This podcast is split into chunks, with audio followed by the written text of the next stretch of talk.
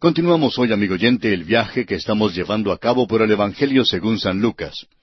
Siguiendo adelante con nuestro estudio del capítulo cinco de este Evangelio de Lucas, consideraremos hoy las parábolas en cuanto al vestido nuevo y a los odres. Leamos entonces los versículos treinta y seis al treinta y nueve de este capítulo cinco. Les dijo también una parábola. Nadie corta un pedazo de un vestido nuevo y lo pone en un vestido viejo, pues si lo hace, no solamente rompe el nuevo, sino que el remiendo sacado de él no armoniza con el viejo. Y nadie echa vino nuevo en odres viejos. De otra manera, el vino nuevo romperá los odres y se derramará, y los odres se perderán. Mas el vino nuevo en odres nuevos se ha de echar, y lo uno y lo otro se conservan. Y ninguno que beba del añejo quiere luego el nuevo, porque dice, el añejo es mejor. Al hombre natural le gustan sus viejas costumbres. Le gusta el vino viejo y la religión vieja. Lo importante es reconocer que nuestro Señor trajo algo nuevo al género humano, el Evangelio. No vino al mundo para remendar un vestido viejo, no vino para añadir remiendos a la ley, vino para pagar la pena del pecado en la cruz del Calvario resucitó de entre los muertos y ahora nos viste a nosotros con sus vestimentas de justicia y nos da el nuevo vino del Evangelio. El nuevo vino del Evangelio ha de ser echado en el odre nuevo y no en uno viejo que es la ley. El apóstol Pablo, escribiendo a los Efesios, dice en el capítulo cinco, versículo dieciocho, No os embriaguéis con vino, en lo cual hay disolución. Antes bien, sed llenos del Espíritu. Este es el mensaje que el Señor da hoy en día. Vino para darnos algo nuevo, vino para salvarnos por la fe en Él. Todo este capítulo cinco se mueve en una sola dirección, la de presentar el glorioso Evangelio del Señor Jesucristo por todos los medios que sea posible para que los hombres escuchen el mensaje y tengan una oportunidad de escoger entre aceptarle como Salvador o rechazarle. Solo usted, amigo oyente, puede hacer la decisión por usted mismo. Él todavía está poniendo vino nuevo en odres nuevos. Todavía está dando nuevos vestidos y no remendando los viejos. Amigo oyente, ¿ha aceptado usted a Cristo y le ha recibido en su corazón como su Salvador personal? Si no lo ha hecho, es el momento de que piense con toda seriedad en este asunto. Y así concluimos nuestro estudio del capítulo cinco del Evangelio según San Lucas. Llegamos ahora al capítulo seis. En este capítulo consideraremos los siguientes aspectos. Cristo censura a los fariseos por su manera de observar el día de reposo. Jesús escoge a doce apóstoles. Jesús sana a los enfermos. Las bienaventuranzas. Cómo hemos de amar a los enemigos y las buenas obras como fruto del oír de la palabra de Dios. En este extraordinario capítulo seis del Evangelio según el doctor Lucas, veremos que la primera parte de este Evangelio es muy similar al relato de los otros Evangelios que llamamos sinópticos, es decir, los que presentan un resumen más o menos cronológico sobre la vida de Jesucristo, o sea, los Evangelios escritos por los evangelistas Mateo y Marcos.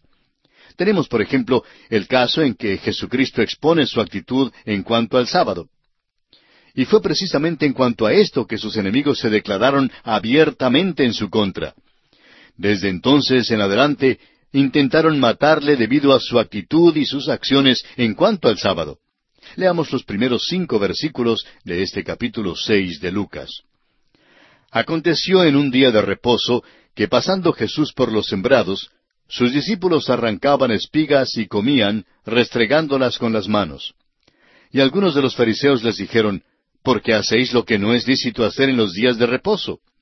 Respondiendo Jesús les dijo, Ni aun esto habéis leído lo que hizo David cuando tuvo hambre él y los que con él estaban, cómo entró en la casa de Dios y tomó los panes de la proposición, de los cuales no es lícito comer sino sólo a los sacerdotes, y comió y dio también a los que estaban con él? Y les decía, El Hijo del Hombre es Señor aún del día de reposo. En estos primeros cinco versículos tenemos el incidente del día de reposo cuando sus discípulos recogían espigas y las frotaban en sus manos para separar las semillas del tamo y la paja y luego comían los granos. Los fariseos inmediatamente interpretaron esto como el trabajo de trillar en el día de reposo, lo cual era prohibido según la ley. Bueno, no consideraron que estos hombres tenían hambre, ni que estaban siguiendo al Señor cuando costaba bastante seguir al Señor. Llegamos entonces al incidente que también ocurre en un día de reposo. Es el caso del hombre paralítico que aparentemente fue colocado en la sinagoga en un día sábado para ver si Jesús lo sanaba. Leamos los versículos seis al diez de este capítulo seis de Lucas. Aconteció también en otro día de reposo que él entró en la sinagoga y enseñaba, y estaba allí un hombre que tenía seca la mano derecha, y le acechaban los escribas y los fariseos para ver si en el día de reposo lo sanaría, a fin de hallar de qué acusarle. Mas él conocía los pensamientos de ellos, y dijo al hombre que tenía la mano seca, Levántate y ponte en medio. Y él, levantándose, se puso en pie. Entonces Jesús les dijo, Os preguntaré una cosa. ¿Es lícito en día de reposo hacer bien o hacer mal? ¿Salvar la vida o quitarla? Y mirándolos a todos alrededor, dijo al hombre, Extiende tu mano. Y él lo hizo así, y su mano fue restaurada. Podría hasta asegurarle, amigo oyente, que aquel hombre con la mano seca fue introducido en la sinagoga por los enemigos de Jesús precisamente para tratar de ponerle una trampa. Pero lo que hicieron en realidad fue lisonjear a Jesús en una manera maravillosa, pues por su acción revelaron que creían que Jesús podía sanarlo. ¿Y sabe usted lo que pasó? Pues Jesús lo sanó. O sea que esta fue una ocasión en que los enemigos de Jesús estaban en lo correcto. Ahora, cuando Jesús sanó a este paralítico, inmediatamente usaron la ocasión para acusarle diciendo, hizo esto en el día de reposo. Y créame, amigo oyente, según lo que dice aquí el versículo once, y ellos se llenaron de furor y hablaban entre sí qué podrían hacer contra Jesús. Lucas dice que conjuraron su muerte desde allí en adelante. Y ahora llegamos a una sección del Evangelio según San Lucas que algunos creen relata los mismos acontecimientos en porciones paralelas en Mateo y Marcos. Pero nosotros creemos que no es así. Y más adelante le explicaremos por qué creemos que esto es algo totalmente nuevo, algo que no se incluye en los relatos de ninguno de los otros evangelistas. El asunto principal es la elección de los doce apóstoles. Usted recordará que hace poco mencionamos que Jesús se encontró con sus discípulos. Él los conoció por primera vez en su viaje a Jerusalén. Mejor dicho, allí conoció a algunos de ellos, y entonces, en otra ocasión, Jesús, mientras caminaba a orillas del mar de Galilea, les pide que le sigan y que sean sus discípulos. Pero ellos aparentemente volvieron a la pesca.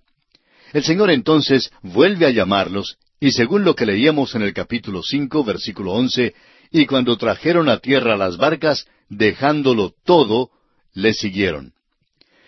Llegamos ahora a la escena que el doctor Lucas describe aquí en el sexto capítulo. Todos estos hombres que han sido llamados están con Jesús, y él procede entonces a la tercera etapa de la elección de los apóstoles. De entre todos estos discípulos, nuestro Señor elige a doce hombres para servir como apóstoles, y estos doce hombres son los mismos que también son mencionados por Mateo y Marcos. Al entrar ahora en el estudio de este pasaje, Leamos los versículos doce y trece, pero pasemos por alto los versículos catorce al dieciséis, ya que contienen una lista de los doce nombres. Los versículos doce y trece dicen, En aquellos días él fue al monte a orar, y pasó la noche orando a Dios. Y cuando era de día, llamó a sus discípulos, y escogió a doce de ellos, a los cuales también llamó apóstoles. Consideramos que el versículo 12 es extraordinario, pues revela que hasta el propio Señor Jesucristo consideraba de suma importancia pasar toda una noche en oración a Dios. Ahora, ¿por qué lo hizo? Porque tenía ante sí la responsabilidad de elegir a doce de estos hombres para que fuesen sus apóstoles. Y notemos que aún así, aún después de pasar toda la noche en oración, en el momento difícil todos abandonaron al Señor Jesús y que uno le traicionó mientras que otro le negó. La lección importante aquí para nosotros es que los hombres de Dios siempre son elegidos por Él. Es verdad que candidatos hay muchos, pero considere usted lo que dice Juan quince dieciséis. No me elegisteis vosotros a mí, sino que yo os elegí a vosotros y os he puesto para que vayáis y llevéis fruto y vuestro fruto permanezca.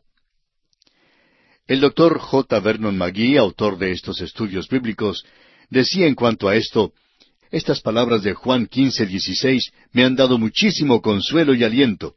Cuando el Señor me llamó, yo era un cajero en un banco y nunca siquiera soñaba que algún día podría ser predicador. El hecho es que yo despreciaba y tomaba en poco a los predicadores. Así es que puedo decir que en el caso mío, decía el doctor Magui, no fui yo quien le rogó al Señor para que me llamara a ser predicador, sino que Él me llamó a mí. Y por eso siempre me he sentido bien en cuanto a esto, pues el Señor me llamó, entonces Él es responsable. Yo no le llamé a Él, fue Él quien me llamó. Y esto es maravilloso. El Señor dice, ustedes no me llamaron a mí, sino que yo los he llamado a ustedes. Y a mí me gusta esto, concluía el doctor Magui. Ahora dicen que la doctrina de la elección es algo que debiera infundirnos temor. Sin embargo, en realidad es una verdad que nos trae gran alivio y consuelo si comprendemos lo que realmente significa. El Señor creyó esencial y práctico pasar toda la noche en oración antes de elegir a los doce apóstoles.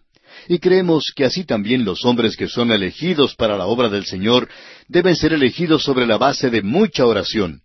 Debemos estar seguros que sean los que Dios elija. El manto de Elías no cayó por casualidad sobre Eliseo cayó providencialmente según el plan de Dios.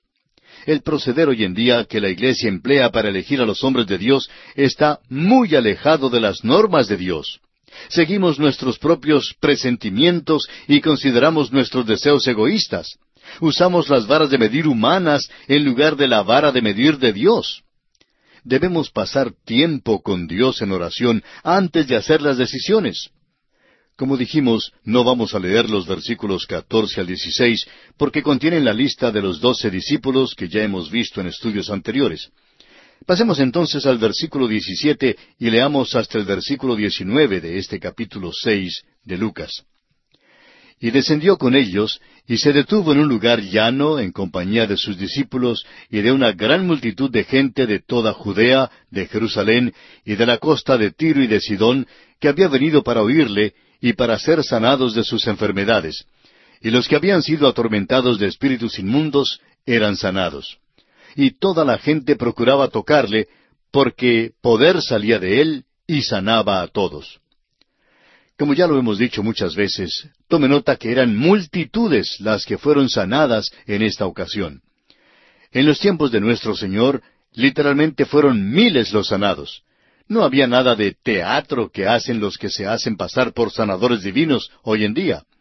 Allí no había la formación de filas, ni el dar de una palmadita a éste, ni el pasar la mano sobre el otro, ni el hacer que las personas cayeran hacia atrás o hacia adelante.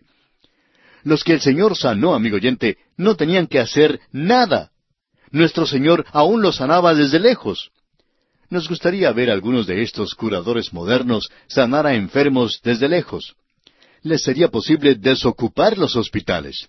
Pero aquí tenemos la declaración categórica del doctor Lucas de que Cristo sanó a las multitudes.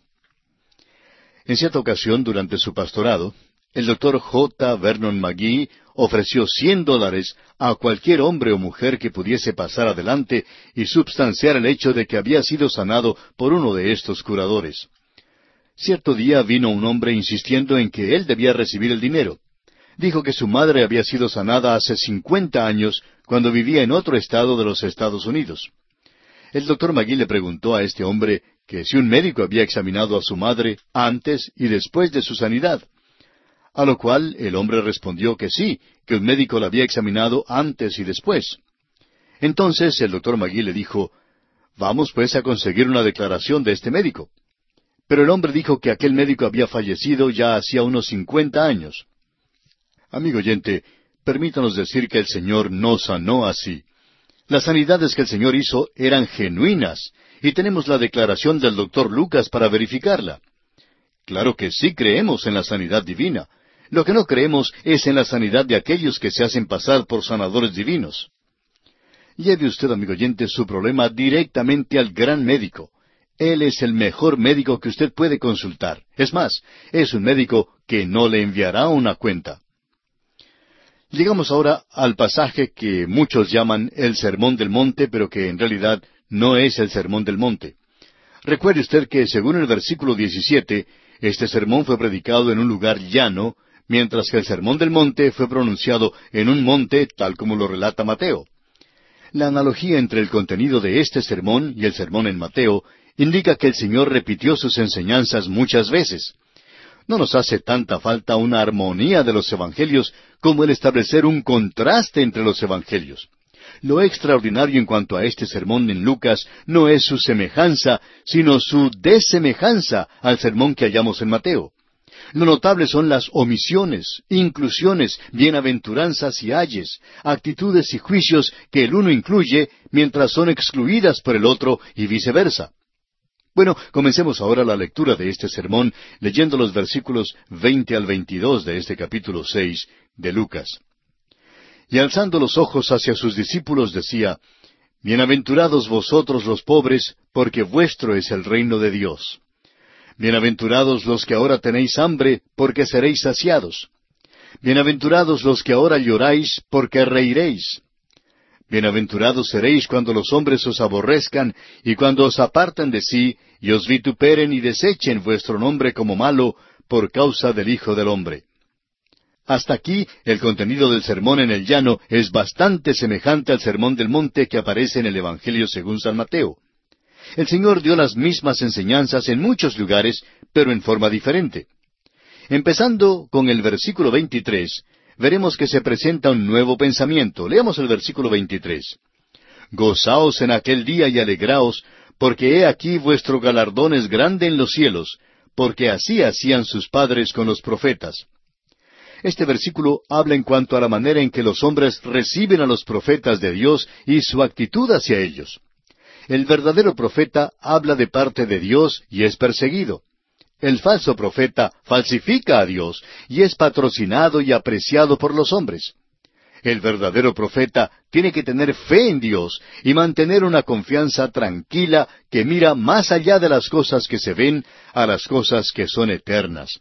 Esto es lo que mantiene al hombre fiel a Dios. Los versículos veinte al veintidós que leímos hace un momento hablaban acerca de los pobres, los hambrientos, los débiles, los que son odiados, reprendidos, considerados como desechados y llamados malos. Todo lo que se necesita hacer es mirar al Antiguo Testamento para ver que esto es verdad. Y es verdad también en nuestros días. El hombre que predica la palabra de Dios va a tener dificultades. Si no tiene dificultades, algo anda mal. Los falsos profetas eran ricos y tenían mucho que comer, podían reírse y eran considerados por sus contemporáneos como tipos buenos. Pero Dios tiene algo que decir en cuanto a ellos. Leamos de qué se trata en los versículos 24 al 28 de Lucas capítulo 6. Mas ay de vosotros ricos, porque ya tenéis vuestro consuelo. Ay de vosotros los que ahora estáis saciados, porque tendréis hambre. Ay de vosotros los que ahora reís, porque lamentaréis y lloraréis. Ay de vosotros cuando todos los hombres hablen bien de vosotros, porque así hacían sus padres con los falsos profetas. Pero a vosotros los que oís os digo, amad a vuestros enemigos, haced bien a los que os aborrecen, bendecid a los que os maldicen, y orad por los que os calumnian. Notamos aquí que el falso profeta es patrocinado y muy apreciado por el mundo, y que si habla lo que desean escuchar los del mundo, le recompensarán muy bien. El Señor Jesucristo aclara, sin embargo, que Dios no le recompensará así. El falso profeta podrá llegar a ser muy popular o muy estimado en el mundo, pero será de mala fama ante Dios. Puede llegar a ser el alma de la fiesta y gozarse muchísimo acá en la tierra, pero hará llorar al cielo. Puede que coma bien, pero tendrá un alma hambrienta. Y aquí nos detenemos, amigo oyente, porque nuestro tiempo se ha agotado. Retornaremos en nuestro próximo programa en la continuación de este estudio del Evangelio según San Lucas y confiamos contar con su siempre valiosa atención.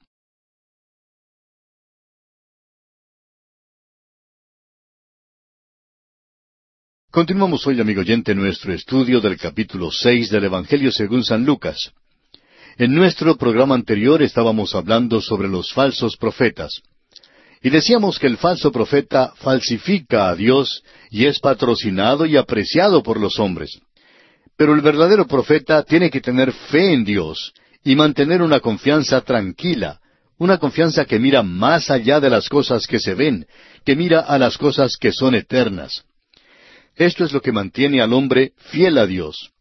Los falsos profetas eran ricos y tenían mucho que comer.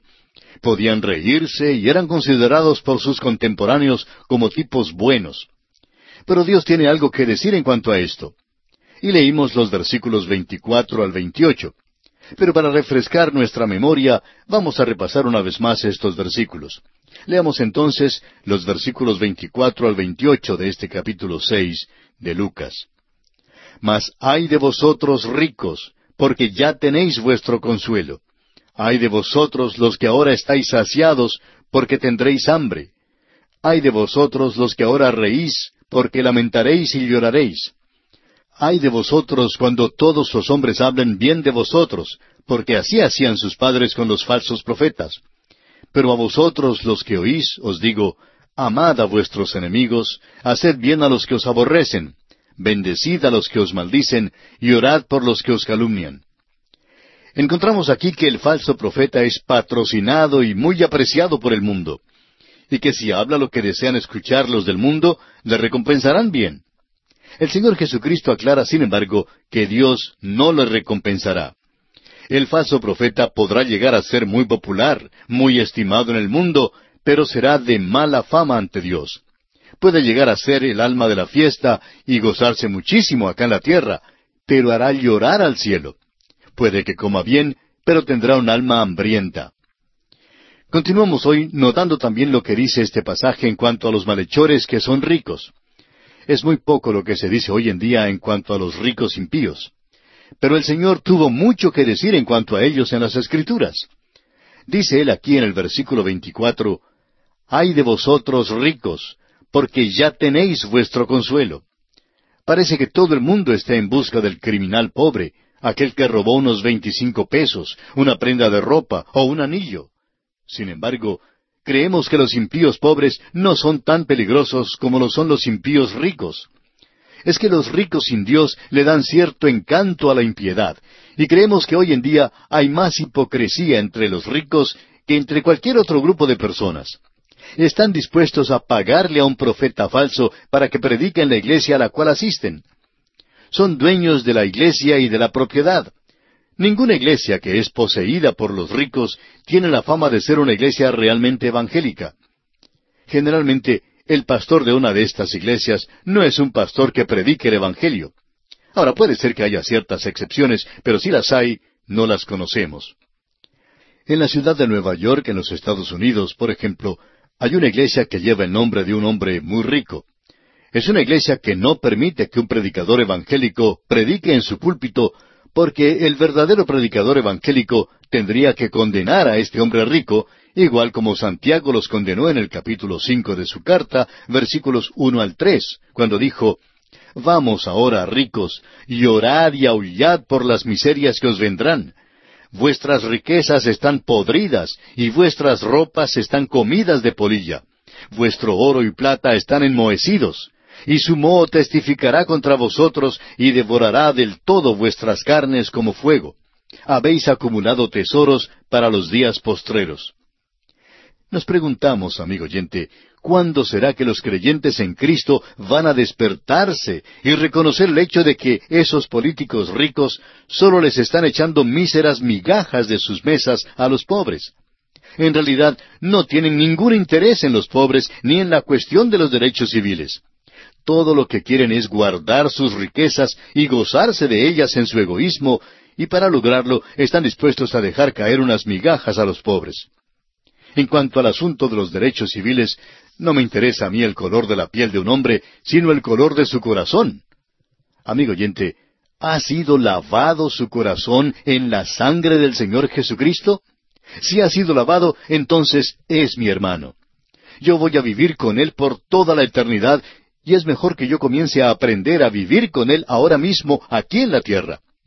Puede ser que una persona sea de la misma raza que yo, que el color de la piel sea igual al mío, que hable el mismo idioma que yo hablo, pero si su corazón aún está envuelto, está sumido en las tinieblas del pecado, lo siento mucho, amigo oyente, pero tengo que decir que tal persona no puede ser mi hermano.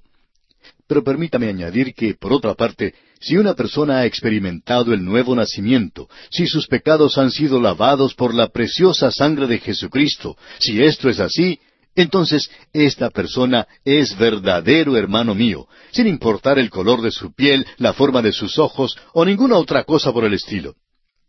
Quizá esto que estamos diciendo le parezca algo revolucionario y en realidad lo es, pues es lo que Cristo mismo dijo.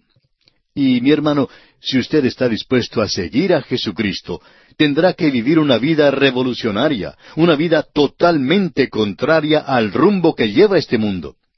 En nuestra vida hemos conocido a muchos que han dicho que estaban siguiendo a Jesús, pero la evidencia de sus vidas indican que realmente ni se han atrevido a seguir al Señor. Pues si le estuviesen siguiendo, habrían experimentado todo tipo de aflicciones y pruebas. Leamos ahora lo que dice Jesucristo en este capítulo seis, y creemos que usted concordará en que estas palabras disiparán cualquier capa de hipocresía que uno tenga, y revelarán la verdad sobre el estado interno de cualquier persona. Por ejemplo, considere usted lo que dicen estas palabras que aparecen en los versículos 29 al 38 de este capítulo seis de Lucas. Al que te hiera en una mejilla, preséntale también la otra, y al que te quite la capa, ni aun la túnica le niegues. A cualquiera que te pida, dale, y al que tome lo que es tuyo, no pidas que te lo devuelva. Y como queréis que hagan los hombres con vosotros, así también haced vosotros con ellos. Porque si amáis a los que os aman, ¿qué mérito tenéis? Porque también los pecadores aman a los que los aman. Y si hacéis bien a los que os hacen bien, ¿qué mérito tenéis? Porque también los pecadores hacen lo mismo. Y si prestáis a aquellos de quienes esperáis recibir, ¿qué mérito tenéis? Porque también los pecadores prestan a los pecadores para recibir otro tanto. Amad pues a vuestros enemigos y haced bien y prestad, no esperando de ello nada. Y será vuestro galardón grande y seréis hijos del Altísimo, porque Él es benigno para con los ingratos y malos. Sed pues misericordiosos, como también vuestro Padre es misericordioso. No juzguéis y no seréis juzgados. No condenéis y no seréis condenados. Perdonad y seréis perdonados. Dad y se os dará. Medida buena, apretada, remecida y rebosando darán en vuestro regazo, porque con la misma medida con que medís, os volverán a medir. Hay muchos que dicen que están viviendo según el sermón del monte, y que creen que no tienen necesidad de un Salvador, pero su hipocresía se expone a plena vista a la luz de estas enseñanzas del Sermón del Llano, como pudiéramos llamarlo, que aparece aquí en este capítulo seis del Evangelio escrito por el doctor Lucas. Tenemos también a los que están tan dispuestos a criticar a los demás, los que tratan de esconder sus propias faltas, llamando la atención hacia las faltas de otros. Estas personas están muy dispuestas a plegarse a demostraciones públicas, a gritar consignas y proclamas contra esta o aquella injusticia, pero cuando estas mismas personas tienen que afrontar una decisión que afecte su propio bienestar, es muy raro que sus hechos respalden sus dichos. En cuanto a este tipo de hipocresía, escuchemos estas palabras candentes del Señor Jesucristo en los versículos 39 al 46 de este capítulo 6 de Lucas y les decía una parábola. ¿Acaso puede un ciego guiar a otro ciego? ¿No caerán ambos en el hoyo? El discípulo no es superior a su maestro, mas todo el que fuere perfeccionado será como su maestro. ¿Por qué miras la paja que está en el ojo de tu hermano y no echas de ver la viga que está en tu propio ojo? ¿O cómo puedes decir a tu hermano, hermano, déjame sacar la paja que está en tu ojo, no mirando tú la viga que está en el ojo tuyo? Hipócrita, saca primero la viga de tu propio ojo, y entonces verás bien para sacar la paja que está en el ojo de tu hermano. No es buen árbol el que da malos frutos, ni árbol malo el que da buen fruto, porque cada árbol se conoce por su fruto, pues no se cosechan higos de los espinos, ni de las zarzas se vendimian uvas. El hombre bueno, del buen tesoro de su corazón saca lo bueno, y el hombre malo, del mal tesoro de su corazón saca lo malo, porque de la abundancia del corazón habla la boca. ¿Por qué me llamáis Señor, Señor, y no hacéis lo que yo digo? Estamos de acuerdo con usted en que este mensaje que estamos dando hoy no es uno de los más populares. El ministro de una iglesia que persigue la buena acogida general no es un ministro que se atreve a mencionar el pecado. Algunos pretenden usar los giros del psicoanálisis para explicar la extrema perversidad del pecado. Describen el pecado como una reliquia de una jungla teológica. Tratan de decir que el pecado no es un crimen contra Dios. Y son muchos los predicadores modernos que tienen miedo de decir que Dios odia el pecado y que Jehová es un hombre de guerra.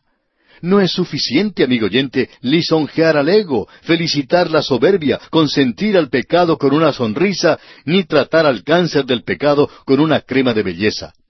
El pecado no puede curarse con una prescripción filosófica que es atendida por los placeres del mundo. El único lugar a donde uno puede acudir es al pie de la cruz. Allí, amigo oyente, Dios no le dará un simple masaje o algo que le hará sentirse mejor sino que Dios le operará empleando una cirugía mayor y le hará una nueva criatura en Cristo Jesús. Amigo oyente, este es el mensaje que tenemos aquí en el Sermón del Llano. Es un mensaje que se complementa con el Sermón del Monte y es un mensaje que el Señor dio muchas veces. Notemos ahora que el Señor concluye esto con una parábola, una parábola que también incluyó en el Sermón del Monte. Leamos los versículos 47 al 49 de este capítulo 6 de Lucas.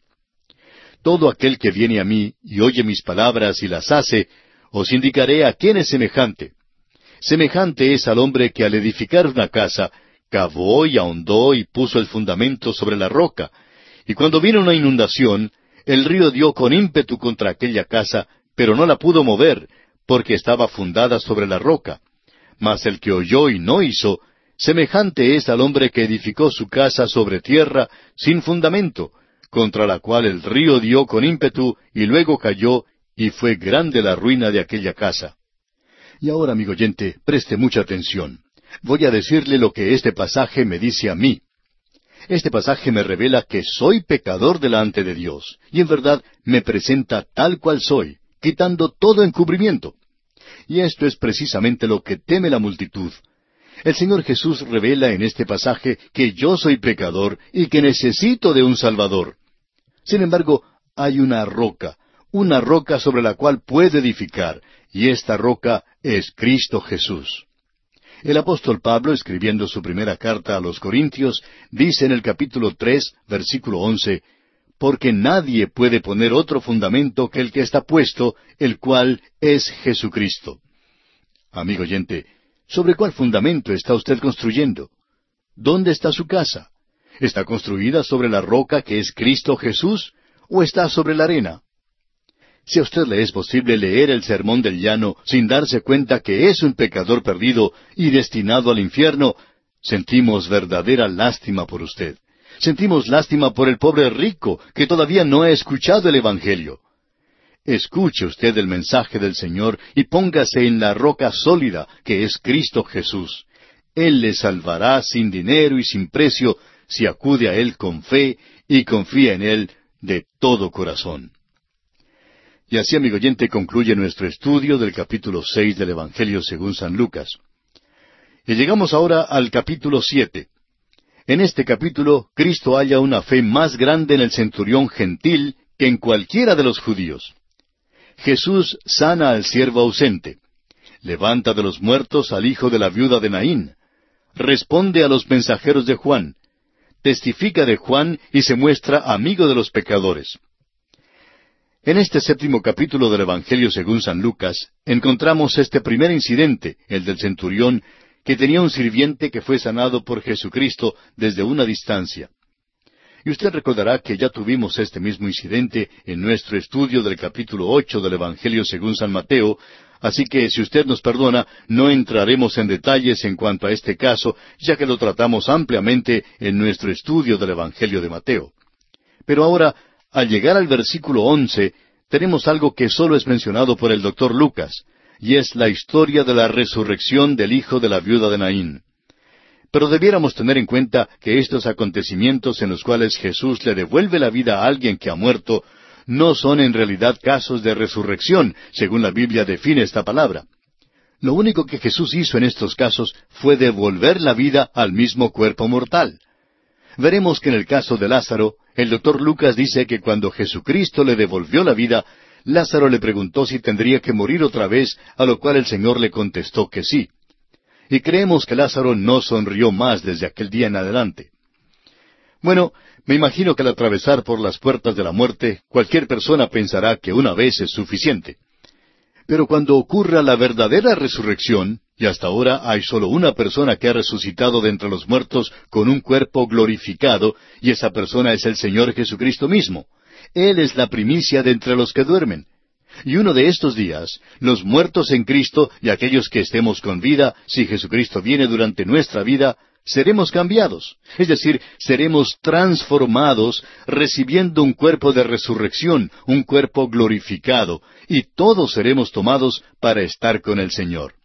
Cuando ocurra pues la verdadera resurrección, nunca moriremos otra vez, porque tendremos un cuerpo inmortal, un cuerpo glorificado. Sin embargo, estos casos de resurrección que se mencionan en los Evangelios son de gran importancia porque sirven para ilustrar lo que será la verdadera resurrección. Leamos entonces los versículos once y doce de este capítulo siete de San Lucas. Aconteció después que él iba a la ciudad que se llama Naín, e iban con él muchos de sus discípulos y una gran multitud. Cuando llegó cerca de la puerta de la ciudad, he aquí que llevaban a enterrar a un difunto, hijo único de su madre, la cual era viuda. Y había con ella mucha gente de la ciudad. Este es un caso extraordinario, como usted bien lo puede apreciar. La muerte del único hijo de la viuda de Naín era un caso triste, realmente triste. Siendo que era el único hijo de una madre que se había quedado viuda, esto hacía que la muerte de este hijo fuera aún más trágica. Mientras pasaba por el pueblo de Naín, el Señor se encontró con el cortejo fúnebre. Alguien ha dicho que el Señor interrumpió todos los funerales con que jamás se encontró. Opinamos que Cristo resucitó a más personas que las tres que se mencionan en la Biblia. Estos tres casos que se registran son ilustraciones. Un caso fue el de una niña de doce años, otro fue el de un joven en todo el vigor de su juventud, y el tercer caso fue el de Lázaro, quien ya era un señor de edad mayor. Estos casos son representativos de las tres grandes clasificaciones en que dividimos a la humanidad, y todos son restaurados a la vida. Bueno, amigo oyente, nuestro tiempo se ha agotado por esta ocasión, así es que tenemos que detenernos aquí. Pero continuaremos la consideración de este interesantísimo asunto en nuestro próximo programa.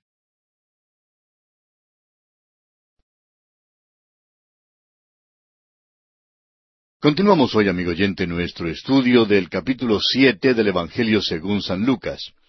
En nuestro programa anterior comenzamos a considerar el caso de la resurrección del hijo de la viuda de la ciudad de Naín. Y decíamos que la muerte del hijo de esta viuda era un caso realmente triste, porque se trataba del único hijo de una madre que se había quedado viuda. Y eso, por supuesto, hacía que la situación fuera aún más trágica. Mientras pasaba por el pueblo de Naín, el Señor se encontró con el cortejo fúnebre. Ahora alguien ha dicho que el Señor interrumpió todos los funerales con que se encontraba. Opinamos que Cristo resucitó a muchos más que las tres personas que se mencionan en la Biblia. Estos tres casos que se registran son ilustraciones. Un caso fue el de una niña de doce años. Otro fue el de un joven en todo el vigor de su juventud. Y el tercer caso que se menciona es el caso de Lázaro, quien ya era un señor de edad mayor. Estos casos son representativos de las tres grandes clasificaciones en que dividimos a la humanidad, y todos son restaurados a la vida. Hoy continuaremos considerando este caso de la viuda de Naín, y vamos a leer los versículos trece y catorce de este capítulo siete de San Lucas. Y cuando el Señor la vio, se compadeció de ella y le dijo, No llores. Y acercándose tocó el féretro, y los que lo llevaban se detuvieron.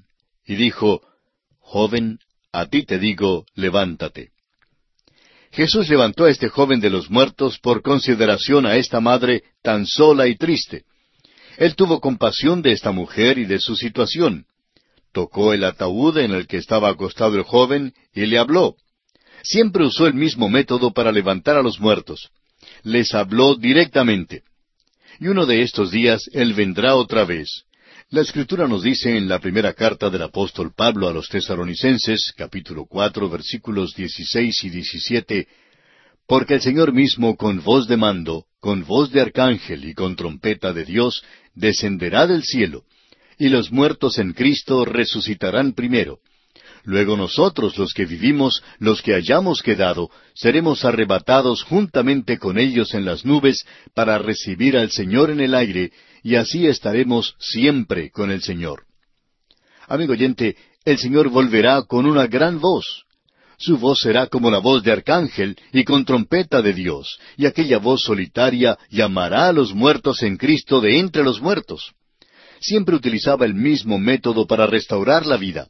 Sin embargo, no usaba este mismo método en sus otros milagros. Por ejemplo, una vez abrió los ojos de un ciego simplemente hablándole.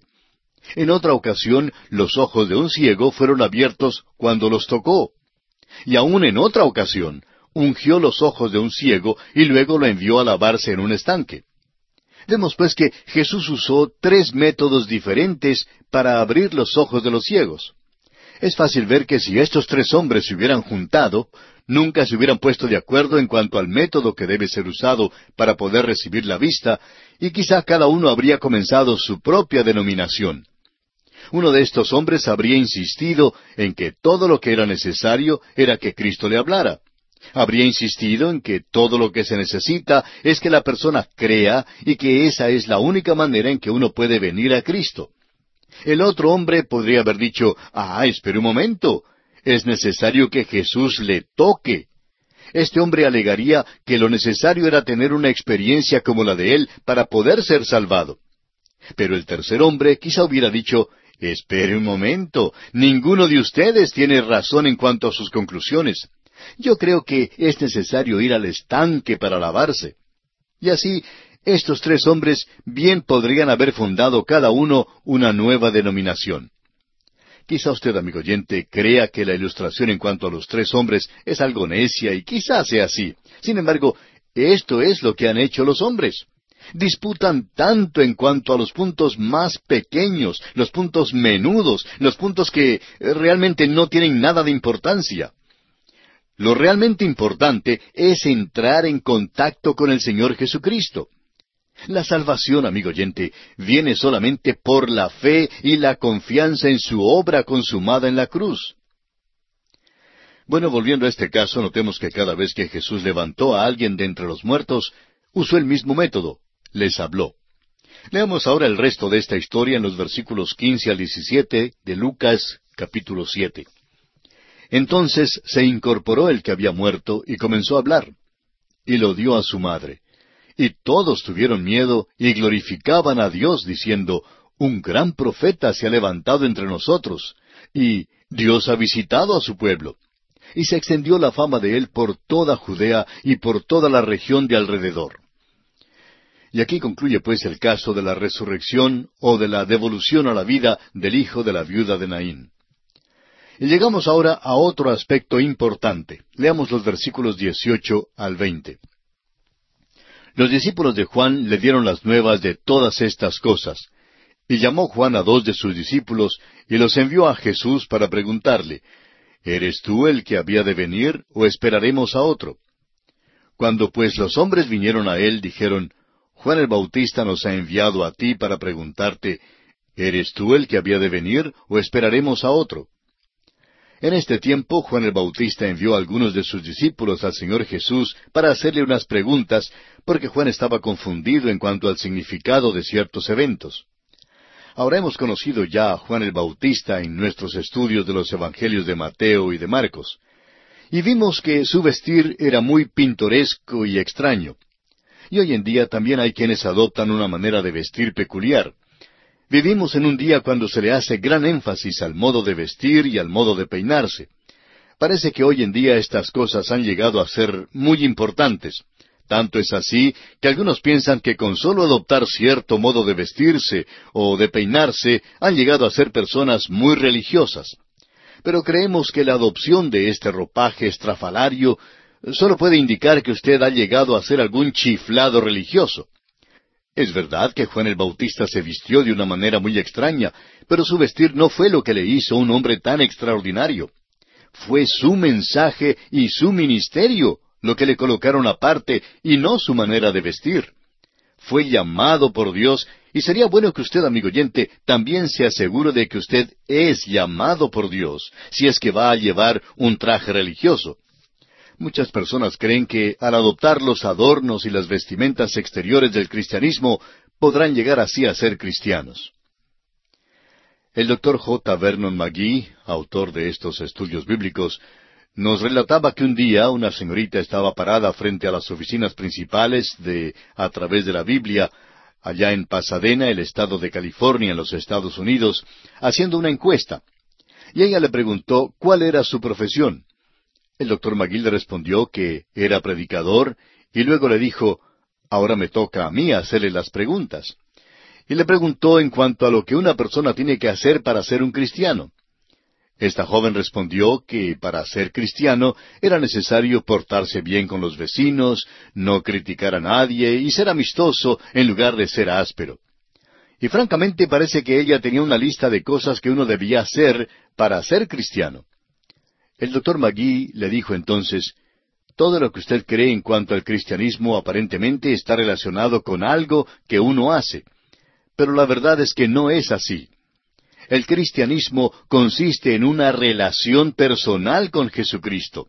Es más que tratar de imitar a Cristo o el llevar cierto traje religioso. El cristianismo implica la necesidad de nacer de nuevo. Hasta aquí las palabras del doctor Magui.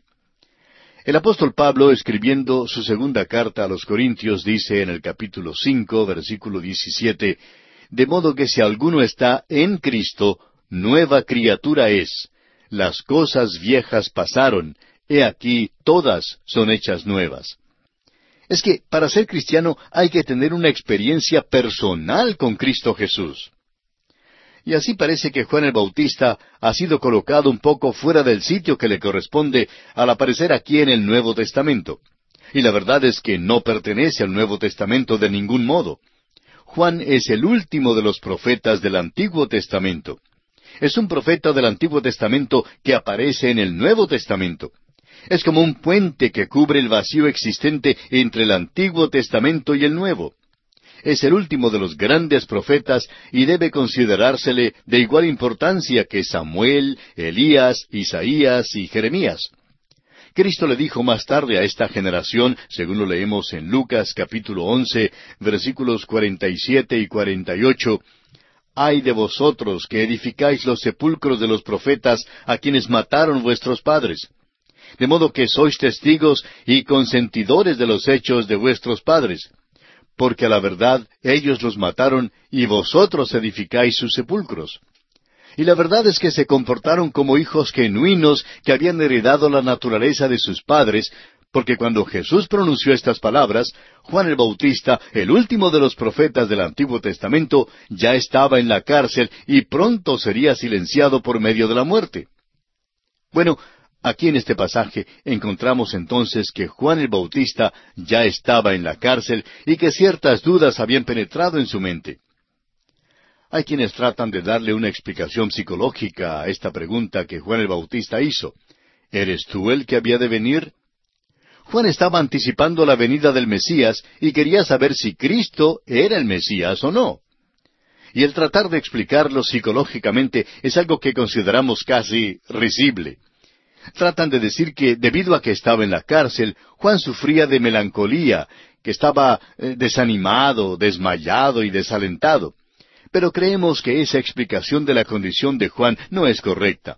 No olvidemos que Juan había anunciado el reino y renunciado a la nación había proclamado la venida del rey, y reconoció que él mismo era sólo el constructor de la carretera para el rey. Dijo que con su venida los valles se rellenarían y que los montes serían bajados. Y cuando Jesús vino, Juan lo identificó como el Mesías y dijo en cuanto a él en Lucas capítulo tres versículos dieciséis y diecisiete Él los bautizará en Espíritu Santo y fuego. Su aventador está en su mano y limpiará su era y recogerá el trigo en su granero y quemará la paja en fuego que nunca se apagará. Ahora, sea cual fuese su interpretación de este pasaje, amigo oyente, tendrá que concordar que este es un lenguaje acérrimo. Juan no estaba esperando un paseo o un picnic de la escuela dominical. Juan anticipaba que Cristo estableciera su reinado en toda su majestad, gloria y poder. Pero el hecho es que nada de esto había sucedido, y por tanto Juan envió a dos de sus discípulos para preguntarle a Jesús si él era el Cristo a quien estaba esperando, o que si debían esperar a otro. Ahora fíjese que el Señor Jesús recibió cordialmente a los mensajeros, pero los dejó esperando. Leamos los versículos 21 al 23 de este capítulo 7 de Lucas. En esa misma hora sanó a muchos de enfermedades y plagas y de espíritus malos, y a muchos ciegos les dio la vista. Y respondiendo Jesús les dijo, Id, haced saber a Juan lo que habéis visto y oído. Los ciegos ven, los cojos andan, los leprosos son limpiados, los sordos oyen, los muertos son resucitados, y a los pobres es anunciado el Evangelio. Y bienaventurado es aquel que no haya tropiezo en mí. Jesús dejó esperando a estos discípulos de Juan mientras hacía muchos milagros. Ahora los dejó esperando para que pudieran volver a donde Juan y decirle que habían visto el cumplimiento de las profecías en cuanto al Mesías. Y si es que usted, amigo oyente, quiere comprobar la exactitud de la profecía cumplida, Isaías capítulo 35 versículos cuatro al seis declaran, Decídalos de corazón apocado, esforzaos, no temáis, he aquí que vuestro Dios viene con retribución, con pago, Dios mismo vendrá y os salvará. Entonces los ojos de los ciegos serán abiertos y los oídos de los sordos se abrirán. Entonces el cojo saltará como un ciervo y cantará la lengua del mudo, porque aguas serán cavadas en el desierto y torrentes en la soledad. Jesús les mandó a estos dos discípulos de Juan que regresaran donde él y le dijeran que habían visto las credenciales del Mesías. Ahora esto es muy importante, y creemos que estas palabras que siguen aquí en el versículo 23 del capítulo 7 de San Lucas figuran entre las más iluminadoras que haya pronunciado nuestro Señor Jesucristo. Él dice aquí, y bienaventurado es aquel que no halle tropiezo en mí. Amigo oyente, Él nos pide nuestra fe, aun cuando no podamos comprender. Aquí Él les dice a los discípulos de Juan que regresen donde Juan y le digan que Jesús no se está moviendo tan rápidamente como Juan quizá quisiera que lo hiciera, pero que estaba cumpliendo su misión a cabalidad. Quizá les dijo, y ahora he presentado mis credenciales, pero ante la presencia de dificultades intelectuales, díganle a Juan que mantenga su fe. Y esto es también lo que nos dice a usted y a mí hoy, amigo oyente. Nos pide que creamos en Él.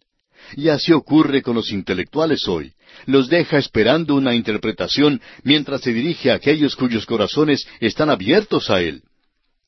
El apóstol Pablo en su primera carta a los Corintios capítulo uno versículo dieciocho lo expresa así. Porque la palabra de la cruz es locura a los que se pierden, pero a los que se salvan, esto es, a nosotros, es poder de Dios. Ahora, las dudas no indican que uno sea inteligente. Al contrario, indican que uno es necio y son una señal de que no sabe nada. Señalan el hecho de que uno pertenece a un grupo que perece.